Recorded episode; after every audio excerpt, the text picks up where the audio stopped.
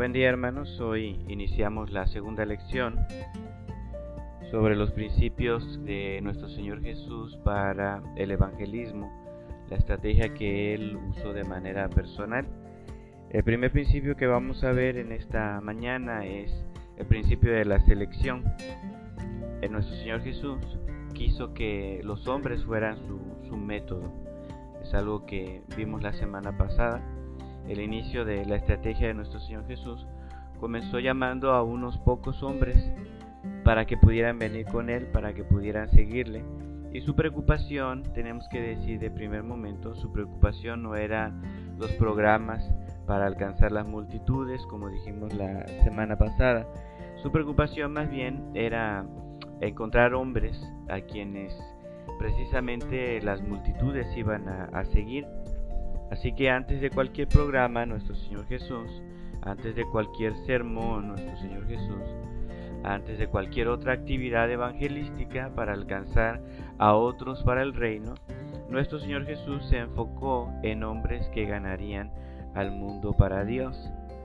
El Señor Jesús iba a empezar a enlistar hombres que dieran más bien testimonio de la vida de nuestro Señor y continuaran después de él su obra cuando él regresara al Padre. Entonces, nuestro Señor Jesús, él en su primer paso en la estrategia que iba a usar, iba a seleccionar, a seleccionar hombres para que las multitudes siguieran a estos, a estos hombres. Y vamos a ver en la manera en la que Jesús llamó a estos hombres. En primer lugar, él llamó a Juan y Andrés que fueron los primeros, los primeros invitados en seguir a Jesús. Vemos el Evangelio según San Juan. El Evangelio según San Juan, capítulo 1, versículos 33 al 40.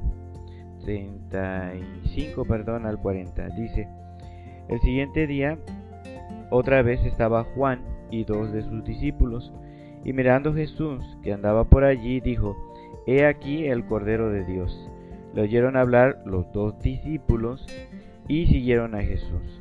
Y volviéndose Jesús y viendo que le seguían, les dijo, ¿qué buscáis?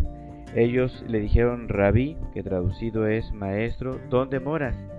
Les dijo, venid y ved. Fueron y vieron dónde moraba y se quedaron con, con él aquel día, porque era como la hora décima. Bien, aquí entonces vemos los primeros invitados de, del Señor Jesús para formar parte del grupo que él iba a empezar a seleccionar. Juan y Andrés son los primeros.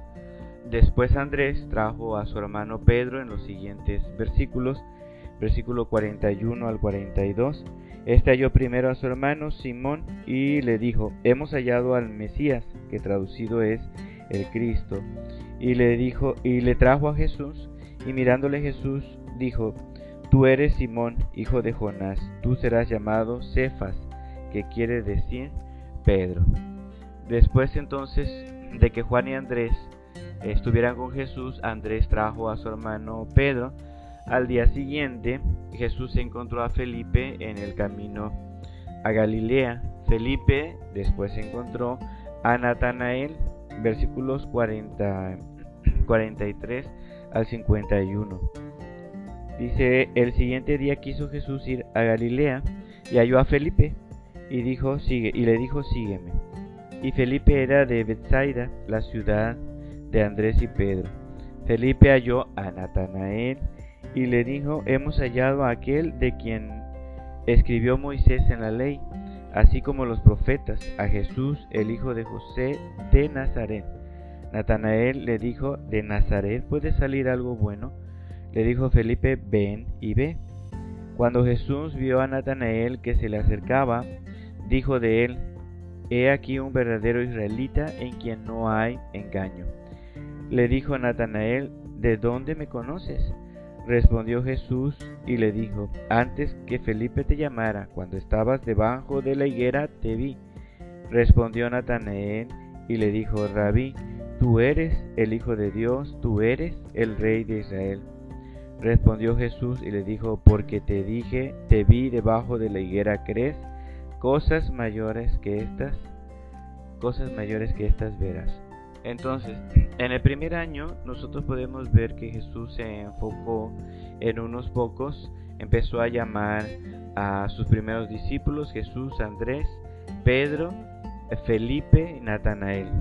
A Jesús no, no se apresuró en la selección de sus discípulos, sino más bien podemos nosotros ver durante el primer año pues una determinación de parte del Señor Jesús para lograr que eh, sus seguidores estuvieran con él. Santiago, el hermano de Juan, aquí en estos versículos no es mencionado, sino en otros este, evangelios cuando de nuevo el Señor Jesús llama a cuatro pescadores, por ejemplo, desde la visión o desde la perspectiva de Marcos, este, un tiempo después, algunos meses después, Jesús llama a cuatro pescadores, Marcos capítulo 1, versículo 19. Bueno, poco después se, se, busca a Mateo. Mateo es llamado a seguir a Jesús mientras el maestro pasa por Capernaum. Esto lo vemos en Marcos, Marcos capítulo 2, versículos 13 y 14. Marcos capítulo 2 versículos 13 y 14. Después volvió a salir al mar. Toda la gente venía a él y les enseñaba. Y al pasar vio a Leví, hijo de Alfeo, sentado al banco de los tributos públicos y le dijo, sígueme y levantándose le siguió. Los detalles, digamos, de los, de los llamamientos que el Señor Jesús hizo a sus discípulos no son tan abundantes en los evangelios, pero se cree que más o menos pasó todo un año durante el ministerio del Señor Jesús ah, para que Él pudiera traer a todos los que Él consideraba importantes.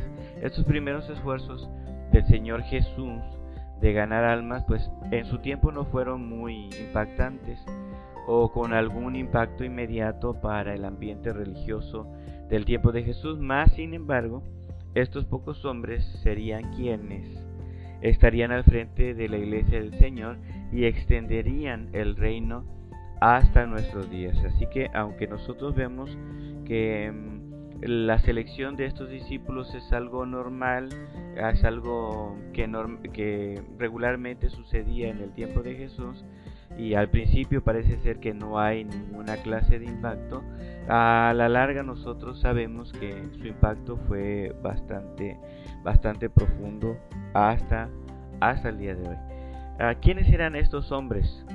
¿Cómo eran estos hombres que el Señor Jesús llamó, que el Señor Jesús les invitó a formar parte de su grupo? Bueno, pues a simple vista, estos hombres pues no impresionarían a nadie, no ocupaban lugares prominentes en las sinagogas o en la política, tampoco eran obreros que tuvieran un entrenamiento profesional más allá del oficio que ellos normalmente ejecutaban. Tampoco este, la mayoría de ellos venía de familias ricas, la mayoría de ellos venía de, de familias pobres, casi todos ellos crecieron en la región pobre alrededor de Galilea, a excepción de Judas, Judas Iscariote, él sí venía de la región refinada de, de Judea, pero todos los demás venían de los alrededores de Galilea, que pues ahí era una situación precaria, no, no era una situación de, de opulencia. Algunos se preguntarían ¿Cómo podría el Señor Jesús usar a estos hombres con estas cualidades que no eran hombres prominentes, eran hombres que representaban lo más común de la sociedad de su época, eran verdaderos hombres sin letra y sin vulgo, según nos dice Hechos capítulo 4 versículo 13.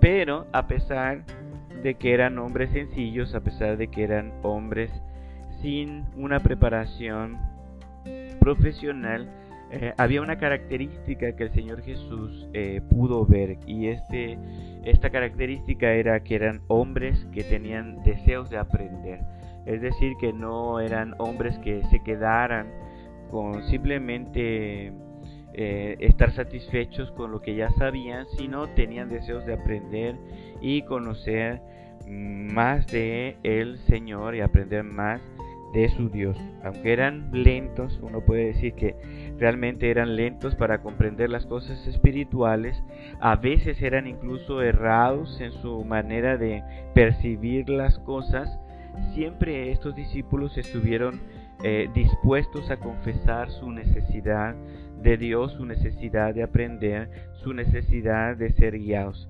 Tenían en su corazón un anhelo sincero por Dios y también un anhelo por las realidades espirituales en su vida.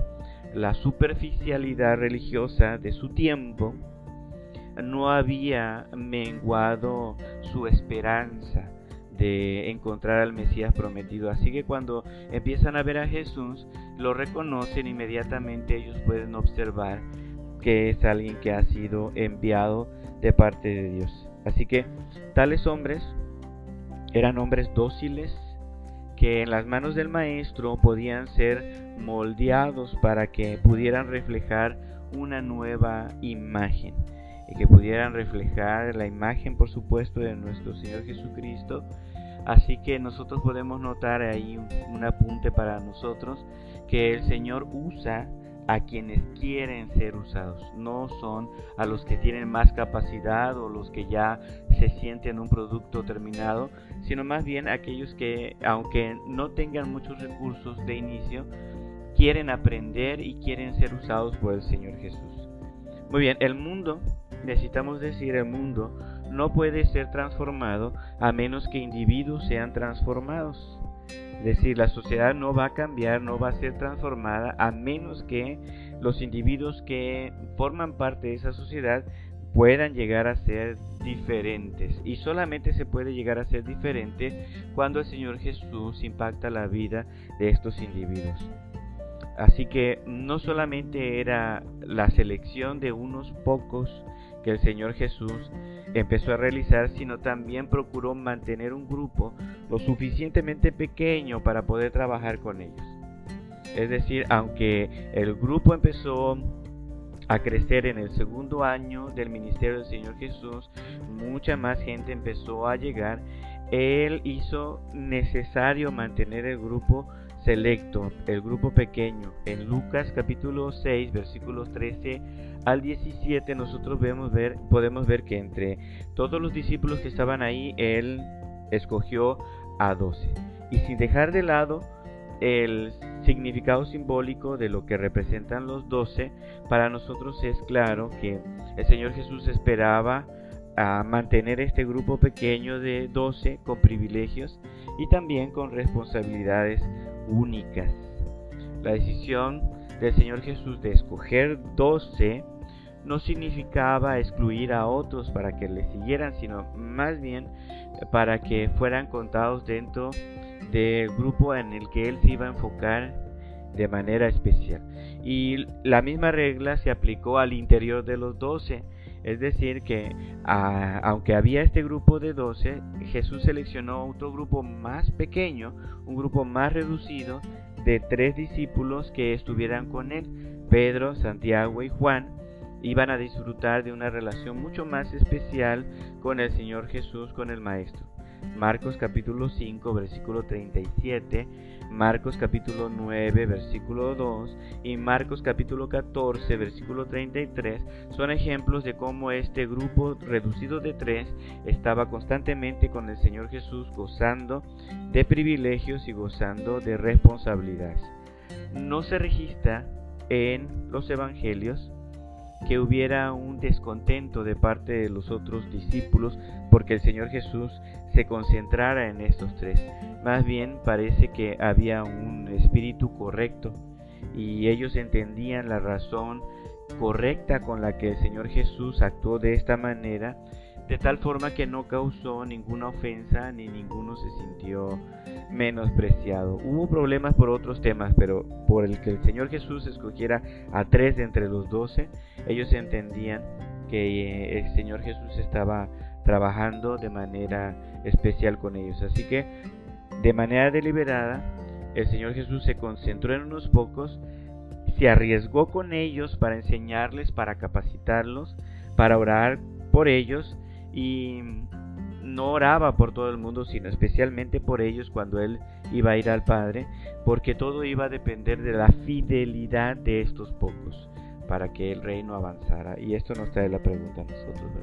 ¿Hasta qué punto el Señor ha confiado en nosotros para que permanezcamos fiel al llamamiento que Él nos ha dado y así nosotros poder ah, ser realmente instrumentos útiles, seleccionados por el Señor Jesús para llevar a cabo esta obra.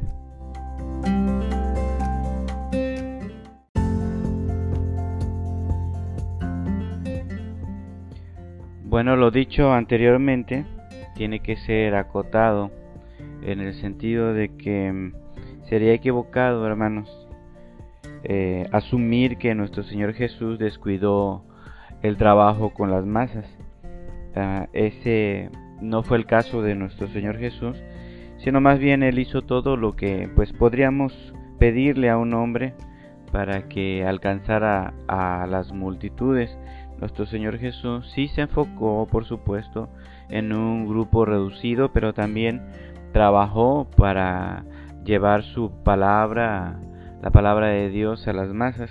Él constantemente predicó a las masas le seguían, les enseñó, los alimentó, sanó a los enfermos, echó fuera demonios, bendijo a sus hijos. Em, a veces pasó todo el día ministrando a las necesidades hasta el punto que dice Marcos capítulo 6 versículo 31 que no tenía tiempo ni siquiera para comer.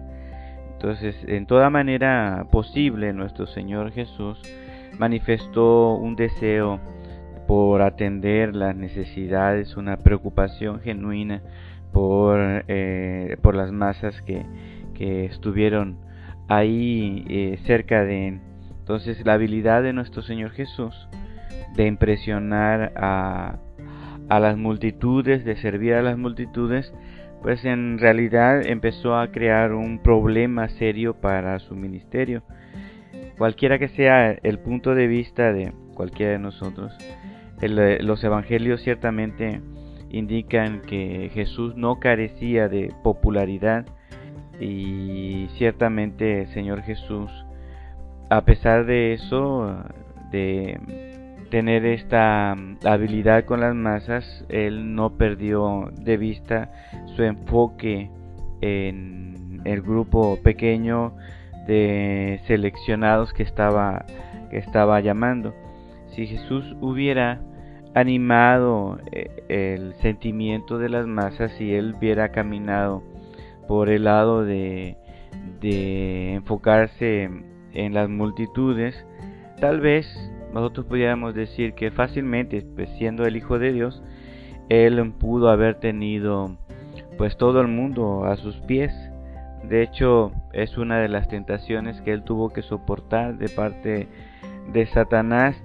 A Jesús no, no fue esclavo de, de la popularidad, no era algo que a él le interesara. Eh, repetidas veces él tomó medidas especiales para disminuir, más que aumentar, sino disminuir el apoyo de las multitudes. Debido a su poder extraordinario, mucha gente pues podía excitarse y, llamar a, un, movimiento exagerado de masas y hacerlo rey. En, alguna ocasión quisieron hacer esto con él. Entonces él tomaba con frecuencia, tomaba medidas especiales debido a su poder extraordinario para evitar que su popularidad creciera. En el Evangelio de San Juan, capítulo 2, versículo 23 al capítulo 3, versículo 3, ahí podemos ver algunas de estas cosas que él hacía.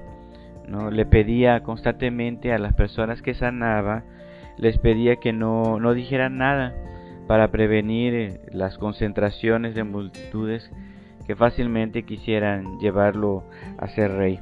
Entonces su práctica en este sentido molestaba a algunos que no entendían su estrategia. Bueno, si tienes el poder, si eres hijo de Dios, si hay gente que te puede seguir, bueno, ¿por qué no usar ese poder y esa estrategia de empezar a atraer a las masas hacia, hacia Él y así avanzar mucho más rápido. Entonces mucha gente quizá no entendía la estrategia del Señor Jesús. Entonces tomando en cuenta eh, la política que Jesús estaba, que estaba llevando a cabo, pues no es de sorprender que, que realmente fueran pocas las personas convertidas durante el ministerio del Señor Jesús. algunos de sus discípulos quizá eh, cuestionaban algunos piensan que esa es la razón por la que Judas Iscariote eh, traicionó a Jesús porque él esperaba un, actuar de Jesús mucho más potente, mucho más abierto en cuanto a las masas. Pero pues la estrategia del Señor Jesús era distinta ah, y esto pues podía traer desilusión. Quizá el número de seguidores del Señor Jesús al finalizar su ministerio terrenal pues no era más que quizá un poco más de 500 personas o hermanos que, que, fueron ah, testigos oculares de la resurrección del Señor Jesús. Y solamente de esos 500 120 se quedaron esperando en Jerusalén. El pasaje de 1 Corintios 15 6 y Hechos capítulo 1 versículo 15 nos hablan nos hablan sobre estos, sobre estos hechos. Ahora, la pregunta que nos surge después de esto, de por qué el Señor Jesús usó esta estrategia en vez de las masas eh, usar un grupo reducido, ¿por qué, por qué Jesús intencionalmente concentró su vida en tan poca gente? comparativamente hablando, es decir, con la capacidad que él tenía para impactar uno puede preguntarse que acaso él no vino a salvar a todo el mundo, entonces ¿por qué concentrarse en un grupo tan pequeño, no? Él pudo haber tomado la iniciativa de Juan el Bautista que ya estaba sonando en los oídos de mucha gente. El Señor Jesús pudo haber tenido inmediatamente eh, muchos seguidores que hubieran querido estar con él, pero ¿por qué no? Él usó esa, esa iniciativa de Juan porque no capitalizó entonces esa oportunidad de enlistar un poderoso ejército de creyentes para conquistar al mundo de manera rápida. Eso es algo que mucha gente en aquel entonces se preguntaba y quizá algunos de nosotros también nos preguntamos el día de hoy, ¿no? Y la respuesta a esta pregunta, por supuesto, tiene que enfocarnos en el propósito real del plan evangelístico de, nuestro Señor Jesús. Es decir, Jesús no estaba tratando de impresionar a las masas, sino él lo que él estaba tratando de hacer era introducir el reino de Dios. ¿Qué significa esto? Bueno, que él necesitaba hombres que pudieran guiar a las multitudes. Uno tiene que razonar y preguntarse de qué provecho hubiera sido para el propósito del el reino, eh, iniciar o incitar a las masas para que esta generación ah, o la generación del Señor Jesús pudiera ser impactada y un gran número de gente pudiera estar siguiendo a Jesús. Si no hubiera un grupo de gente capacitada para poder guiar, para poder supervisar, para poder instruir a todo esta, este gentío que pudiera seguir al Señor Jesús en, el camino correcto. Es decir, es, ha sido demostrado en numerosas ocasiones que las multitudes son presa fácil de dioses falsos cuando mm, eh, se dejan sin cuidado, cuando eh, no hay quien pueda guiarlos rápidamente las multitudes se pueden ver sin rumbo y sin pastor, como el Señor Jesús dijo en Marcos capítulo 6, versículo 34, y también lo vemos en Mateo capítulo 9, versículo 36, Mateo capítulo 14, versículo 14. Entonces, por tanto, entonces, antes de que el mundo pudiera ser permanentemente ayudado, antes de impactar a mm, grandes multitudes, el Señor Jesús tenía que levantar personas que pudieran dirigir a estas multitudes en las cosas de Dios, que pudieran ayudarlos a concentrarse y no desviarse de, mm, del camino del Señor. La única esperanza que eh, tenía el Señor Jesús era inspirar líderes mediante su vida que harían esto por él cuando él ya no estuviera. Entonces él se concentró en un grupo pequeño que sería en el comienzo de, un liderazgo para toda su iglesia. Aunque hizo lo posible por ayudar a las multitudes, él tenía que dedicarse primeramente a unos pocos hombres en vez de las masas, porque las masas podrían ser salvadas a través de esta estrategia.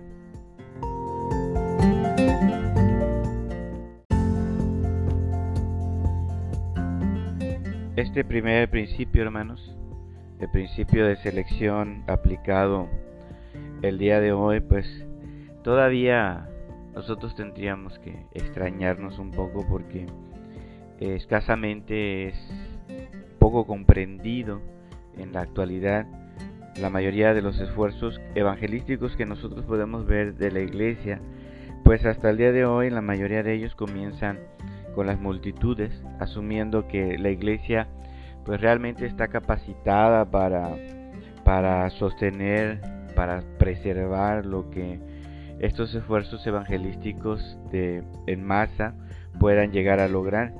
Pero el resultado que nosotros vemos en el evangelismo del día de hoy es que cuando se concentra uno en, en los números, en las masas, pues casi siempre vamos a estar buscando más que nada las estadísticas.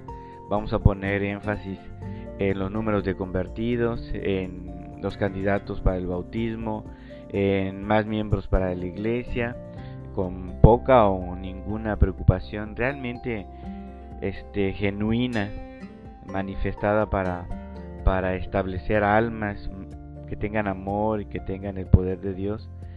Eh, si nosotros hacemos este énfasis como se ha hecho en muchas en muchas iglesias todavía al día de hoy de alcanzar a más y más y más y más gente no vamos a poner el énfasis adecuado en, cuestión de, estas almas que necesitan encontrar verdaderamente el amor y el poder de Dios que logren entender el propósito de Jesucristo de preservar su proyecto y también continuar la obra del Señor Jesús. El, patrón del Señor Jesús eh, en cuanto a el uso de los principios que estamos viendo ah, tiene que ser en primer lugar enseñado hermanos al, liderazgo de la iglesia y esta, esta etapa de selección de este principio del Señor Jesús que inicia su estrategia tiene que, tiene que ser fundamento en, en, la iglesia para que todo pueda empezar a crecer a partir, a partir de allí. Ah, se requiere mucho tiempo, se requiere mucha concentración, se requiere mucho talento invertido en, en, en menor número de personas en la iglesia y esto pues sí que nosotros lleguemos a ser pues negligentes con respecto a, a la pasión que debe tener el cristiano y el discípulo de Jesús con respecto a alcanzar el mundo, pero sí el, principio de selección tiene que estar en la base. Este, esta estrategia de concentrarse en unos pocos más que en alcanzar multitudes es, es, es lo básico de la estrategia del Señor Jesús. Efesios capítulo 4, versículo 12 dice que tiene que haber discipuladores entrenados para que ellos puedan hacer la obra del ministerio. Ellos van a estar, estos discípulos, este grupo pequeño de personas, tienen que estar junto con el pastor y tienen que formar parte del ministerio pastoral. Esta es una de las razones por las que yo he pensado en que ustedes como parte del liderazgo de la iglesia puedan obtener este, este método, esta estrategia del Señor Jesús, de no solamente pensar en programas y programas de evangelismo, sino adquirir una estrategia personal que pueda dar continuidad al trabajo de ganar almas de manera, de manera más personalizada y de manera más ah, sostenida durante un, un periodo largo de tiempo. Entonces, La meta es que quienes forman parte de la iglesia puedan adquirir estos principios y el principio de selección es el primero y tiene que estar en la base tiene que ustedes como obreros de, de la obra tienen que tener bien claro estos principios tienen que manejarlos con, con eficiencia porque se requiere que ustedes puedan en el futuro muy cercano puedan reproducir el mismo método del Señor Jesús aplicándolo a otros hombres. Entonces, este principio de selección nosotros lo podemos ver que está grabado en, en muchas organizaciones que, que, han funcionado en el mundo y uno puede echarle un vistazo a los programas de entrenamiento de líderes que hay hasta el día de hoy en los negocios, en la industria, en el gobierno, incluso en las Fuerzas Armadas. Hay una selección de, de hombres que van a ser claves, que van a ser importantes y a escala global pueden llegar a tener un impacto. Este, lo mismo sucedió con los líderes comunistas en el pasado que fueron entrenados un pequeño grupo que adoptaron esta, este método de, de selección.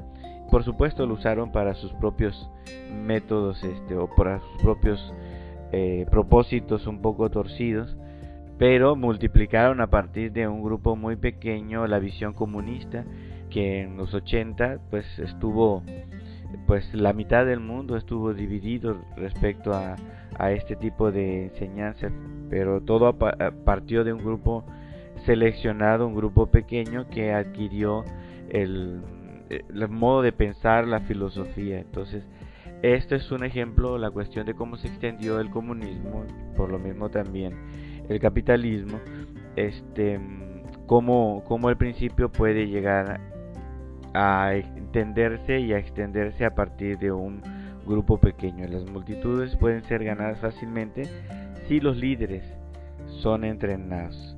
Ahora, esto nos llama, en este principio, nos llama a actuar y a actuar de manera realista el día de hoy. O sea, el tiempo de, de ser fríos con respecto a una estrategia de evangelismo tiene que pasar ya pronto de nuestra congregación en específico, ¿no? Pero también en el mundo, porque hay lugares, en muchos lugares de la tierra, la iglesia se debilita, la iglesia no puede ni siquiera mantener el paso de, demográfico, de la explosión demográfica en algunos lugares. La gente crece más que el avance del Evangelio y Satanás y su reino pues avanzan. las fuerzas de Satanás en este mundo se hacen cada vez más implacables y su ataque es cada vez más feroz y nosotros podemos verlo en las últimas semanas en nuestro México, ¿no? Entonces, ustedes necesitan darse cuenta también que necesitamos actuar, que necesitamos adquirir una estrategia que tenga largo alcance pero que sea efectivo y no solamente dedicarnos en los aspectos de, masas.